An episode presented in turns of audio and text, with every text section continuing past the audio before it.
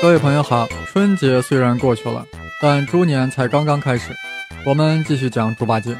我们在上期节目中呀，了解到最早的猪八戒呀，是出现在三国时期的曹魏政权，那是一个真实的人物，而且是第一位真正的汉族僧人。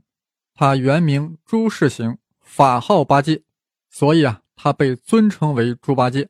就是这位猪八戒，开创了中原僧人前往西天取经的风气。后来成为唐玄奘效法的榜样。是的，在真实的历史中，是唐僧在学习老前辈猪八戒，最终得以到达天竺，取得真经。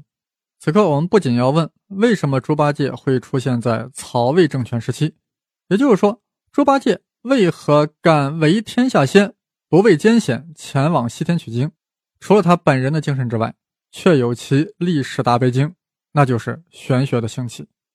玄学很玄乎的学问，是谁开创的呢？是何晏，啊，正是那个大将军司马懿第二部《虎啸龙吟》中大将军曹爽的亲信何晏，晏，宴会的宴啊，何晏出身高贵，乃是东汉大将军何进之孙，曹操的养子，长大后呀，还被曹操招为了女婿，就是他开创了中国历史上啊。一个重要的哲学思潮——玄学，以老庄思想为骨架，对老子、庄子和周易进行了重新解读，所以又称玄学为新道家。祖述老庄，立论以为天地万物皆以无为本，他认为道或无能够创造一切，无是最根本的，有靠无才能存在。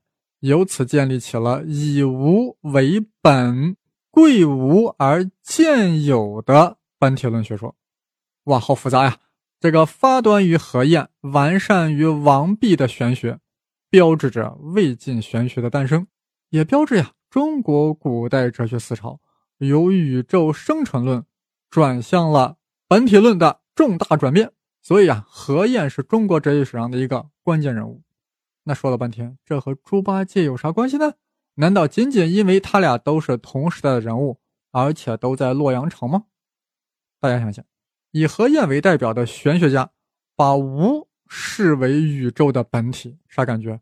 哎呀，这好像和佛教所说的空遥相呼应。是的，玄学与佛教呀有一种天然的联系。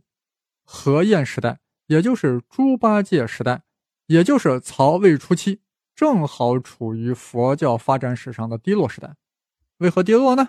一则是玄学的兴起，何晏、夏侯玄、王弼、钟会等玄学家有着强大的话语权；二则是佛教来自印度，佛经啊需要进行翻译才能为中原人士所接受。如何将梵文佛经翻译成为中土的汉文呢？这是个大难题，因为佛教的很多概念啊在中文中是没有对应的。那么，佛教为了传播，起初只能借用玄学的范畴和概念来进行翻译。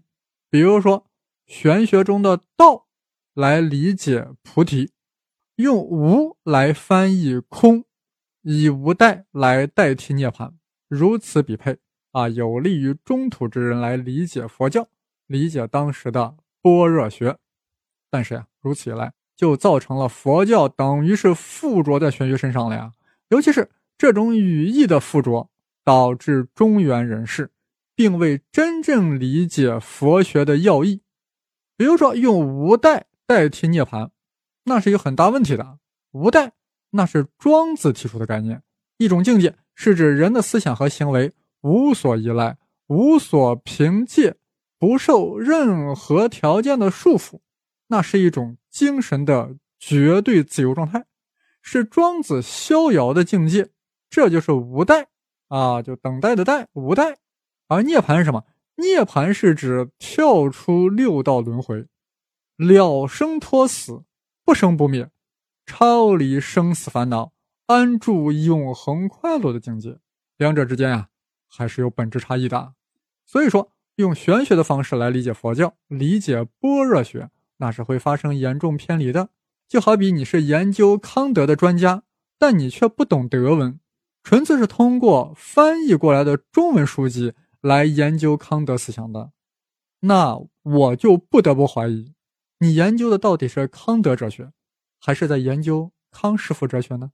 我想呀，当时的高僧猪八戒一定是看到了这种情况，为了获得佛教真谛，他毅然前往西天求取真经。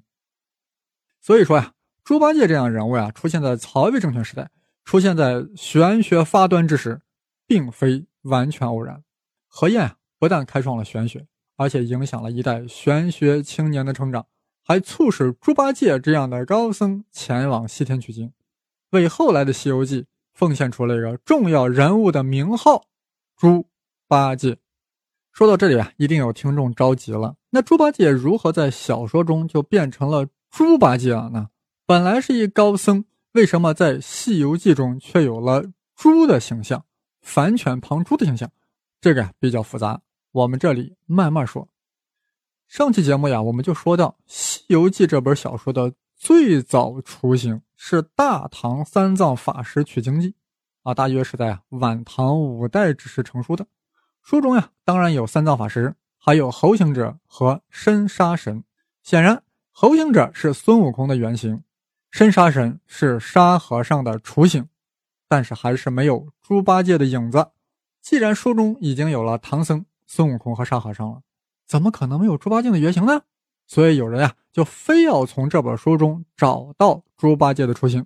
这本书中前往西天的取经队伍中呀，一共有七个人啊，就这个 team 中一共有七个人，但是只有其中四个人是有行动语言销绘描绘的，其余三个人啊就是个 nothing，是不是？所以这本书实际上塑造了是一个四人西天取经的团队，那成员是三藏法师、猴行者。深沙神和驴行者，所以有人就咬定这个驴行者后来演变成了猪八戒。是呀，既然元末明初的《西游记》杂剧是从大唐三藏法师取经记中沿袭了这四个人物中的三个，怎么会把驴行者落下呢？所以驴行者必然是猪八戒的雏形。哎呀，这个理儿好像有点牵强了，是不是？不过，这个旅行者呀，在取经队伍里负责买菜做饭啊，这似乎与后来猪八戒的贪吃习性有一定关联。如果呀，暂且认同了猪八戒是由旅行者演变而来的，那为什么要用猪替换驴呢？为什么要用 pig 来取代 donkey 呢？因为猪比驴具有更为丰富的精怪故事，驴本非中原所有。而是战国时期啊，才有塞外苏入，形象一般般，叫声不好听，不大受人关注。神话中没它的位置，十二生肖中也没有驴，而猪就不一样。猪是我们祖先啊最早驯化的牲畜之一，地无分南北，皆有养猪之习惯。而且猪的神话故事特别多，光在《山海经》中就有四十多位猪身人面的神。而且《左传》里啊，还把猪与好色联系在了一起。到了东汉，还出现了猪精下凡，投胎为汉武帝的故事。难怪刘彻北击匈奴，不是武功，实乃天蓬之神位。总之呀，驴的形象没啥可写的，而猪自然就与猪精、猪怪、好色、贪吃联系在了一起，特别有戏，十分出彩。所以才有了《西游记》中特别生动鲜活的猪八戒形象。大家想想，如果搞个驴八戒，的确不好在艺术上进行发挥。驴八戒越想越驴，没啥意思。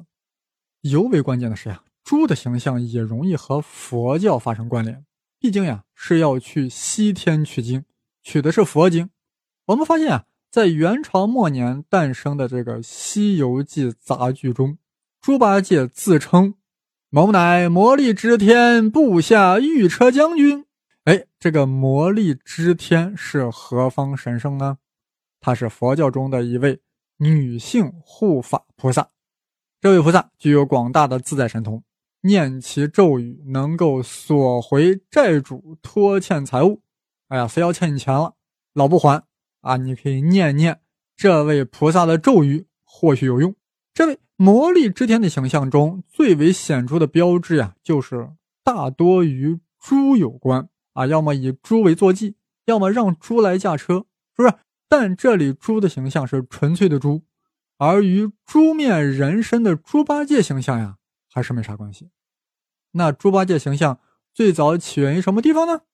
哎，有学者在研究莫高窟的文物时，发现其中的床幡上就有魔力支天菩萨和金猪，而且造型上与之前完全不同。这个金猪呀，只是头像猪，而身子是人。典型的就是猪头人身，哎呀，如此说来，这个金猪就是猪八戒形象的最早来源，而且这个床幡是唐代文物，看来猪八戒形象最早可以追溯到唐朝。大家要注意，曹魏高僧猪八戒只是为猪八戒提供了一个名号，而唐代为猪八戒塑造了形象，虽然是雏形。说到这里啊，有人觉得这个高僧猪八戒和后来《西游记》的猪八戒或许只是谐音碰巧而已，并没有什么传承关系。毕竟高僧猪八戒是朱元璋的猪，与猪的形象没有任何关系，凭啥就把猪的形象与高僧猪八戒合并为了一个角色呢？哎，历史上有一本书，正好处于猪八戒和猪八戒的过渡阶段。很能说明问题。这本书叫《西游记评话》，也是诞生于元末明初。这本书中将后来的猪八戒称之为“黑猪精猪八戒”。注意，第一个“猪”黑猪精的“猪”当然是反犬旁的“猪”，第二个“猪”的猪八戒的“猪”是朱元璋的“朱”。再听听，“黑猪精猪八戒”。哎呀，两个“猪”字就这样的完美的结合为一个名号了，黑猪精猪八戒。朱元璋建立大明王朝后呀，猪成为了本朝国姓，谁还敢把黑猪精称之为猪八戒呢？怎么办？为了避讳，于是将朱元璋的“朱”改成为了反犬旁的“猪”，由此猪八戒的名称正式确立。从此，黑猪精猪八戒变成了猪八戒，变成了反犬旁的猪八戒。这在同时期的杨景贤的作品《西游记》杂剧也经历了类似的过程。至于明朝中期才成熟的吴承恩《西游记》，直接就用了反犬旁的猪八戒，再也不敢提朱元璋的猪八戒了。顺便说一下，吴承恩《西游记》的直接祖本就是那个元末明初的。平话《西游记》，其实呀，这个平话《西游记》早就失传了，只是在《永乐大典》中有部分片段保留。另外，在韩国的一本书中也有部分章节。那部书叫什么呢？叫《朴通式验解》，朴就是朴槿惠的朴。这本书呀，是朝鲜古代的汉语教科书。哎呀，看来这本书当时影响还很大，竟然都到了朝鲜的。汉语教科书中了，哎，就是在这本书中留下了黑猪精猪八戒的宝贵片段啊，令我们将高僧猪八戒与黑猪精紧紧的结合了起来，最终诞生了完整的艺术形象猪八戒。如此说来啊，猪八戒这个艺术形象是原产于中国的，只是引入了一些佛教色彩，曾经做过魔力支天部下的御车将军。但是啊，有学者不同意这种说法啊，认为猪八戒本是头进口猪。哎，此话怎讲？我慢慢讲。或许有人还记得，我曾经讲过这个说法。孙悟空形象来源于古印度神猴哈努曼，相对应的，有人提出猪八戒形象也来自于古印度神话。持这种观点的人首先认为，中国古代很难诞生猪八戒形象。为啥？因为。古代中国的神话中的动物神大多数是兽身人面，没有兽面人身的。这个《山海经》中有很多诸神的叙述，前面说了呀，有四十多位猪身人面的，但绝没有猪头人身的。所以，猪八戒这种猪头人身的形象，怎么可能突然在元末明初冒出来呢？其雏形金猪又怎能在唐朝突然冒出来呢？而且还是在西域的敦煌莫高窟出现的。哎，这是什么情况？其二，印度神话中有一个形象，的确很像猪八戒，他就是野猪瓦拉哈。大家要注意啊，这个瓦拉哈啊，绝非普通野猪，他是毗湿奴的第三次化身。哇，大家都知道，印度教的前身是婆罗门教，其中有三位主神，分别是梵天、毗湿奴和湿婆。这毗湿奴呀，象征着维持；湿婆象征毁灭，而梵天啊，是两者的平衡。大神毗湿奴为何要化身野猪呢？那一定是为了维持什么？原来是有妖魔把大地拖入大海，毗湿奴为了维护大地，为了拯救大地，化身成为一头野猪，潜入海底，与之搏斗了千年之久，最终将妖魔杀死，将大地重新托起。这头托起大地的野猪就叫瓦拉哈，而这个瓦拉哈的形象正是猪头人身的形象，与《西游记》中猪八戒的造型啊完全一致。难怪猪八戒力大无比，因为他曾经托起大地；难怪猪八戒是主管天河的天蓬元帅，因为他曾经将大地从海底捞起；难怪猪八戒曾经是黑猪精，因为瓦拉哈也是一头黑色的野猪。越说瓦拉哈，还就越猪八戒了。我们前段提到的莫高窟的床幡上绘制有大魔力之菩萨。菩萨脚下有一只金猪，正是猪头人身。啊，这个形象就应该是来自印度神话毗湿奴的化身瓦拉哈。确切来说，是印度神话中的瓦拉哈形象东传的痕迹遗留，是瓦拉哈正向猪八戒形象过渡的中间产品。正如西域是印度到中土的中间道路。瓦拉哈从印度经由西域，最终到达中原地区，其形象不断的打上了中土文化的烙印。随着时间推移，猪八戒随后呀就具有了越来越多的中土成分，或者说印度瓦拉哈被中国化了，又被按上了中原高僧猪八戒的名号，两者联手，最终形成了猪八戒这个可爱生动的艺术形象。由此说来，猪八戒是中印两国文化交流的产物。象征着两国的友谊源远流长。听到这里，各位朋友，你们觉得猪八戒艺术形象到底是国产还是进口呢？一定会有朋友觉得有必要和孙悟空的艺术形象的演变做一个对比，才好做出更好的判断。